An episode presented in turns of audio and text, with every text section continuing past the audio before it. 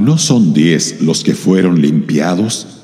¿Y los nueve, dónde están? Lucas 17, verso 17.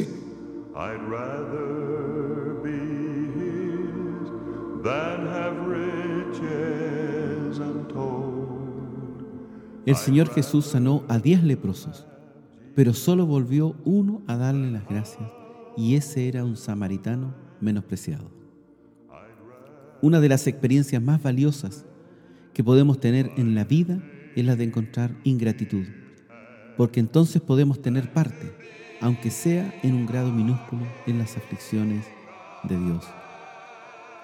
Cuando damos generosamente y no se nos reconoce, podemos valorar más profundamente a aquel que dio a su amado Hijo por un mundo ingrato. Cuando derramamos nuestra propia vida en un servicio incansable por los demás, nos unimos a aquel que tomó el lugar de esclavo por una raza de ingratos. La ingratitud es uno de los rasgos más desagradables del hombre caído. Pablo nos recuerda en su carta a los romanos que cuando el mundo pagano conoció a Dios, no le glorificó como a Dios, ni le dio gracias. Un misionero en Brasil se encontró con dos tribus que no tenían palabras para decir gracias. Si un hombre era bondadoso con ellos, le decían, eso es lo que quería, o eso me será útil. Otro misionero que trabajaba en el norte de África encontró que aquellos a quienes ministraba nunca expresaban gratitud porque le estaban dando la oportunidad de ganar méritos con Dios. Era el misionero quien debía estar agradecido, pensaban, porque estaba obteniendo favores a través de la bondad que les mostraba.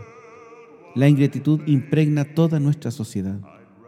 Un programa de radio llamado Centro de Trabajo del Aire consiguió encontrar trabajos para 2.500 personas.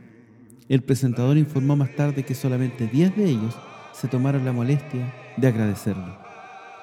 Una dedicada maestra de escuela había dado su vida enseñando a 50 grupos de estudiantes. Cuando tenía 80 años, recibió una carta de uno de sus antiguos alumnos en la que le decía cuánto apreciaba su ayuda. Había enseñado 50 años y esta era la única carta de aprecio que había recibido. Decimos que es bueno experimentar la ingratitud porque ésta nos proporciona un pálido reflejo de lo que el Señor experimenta continuamente. Otra razón de por qué esta es una experiencia valiosa es que nos enseña la importancia de ser agradecidos.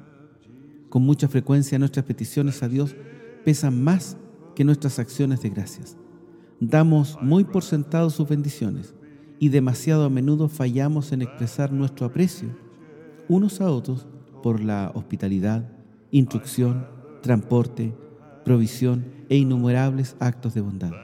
En realidad esperamos estos favores casi como si los mereciéramos.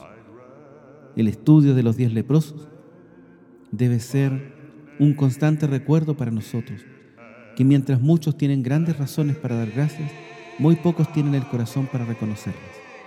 ¿Estaremos entre los pocos?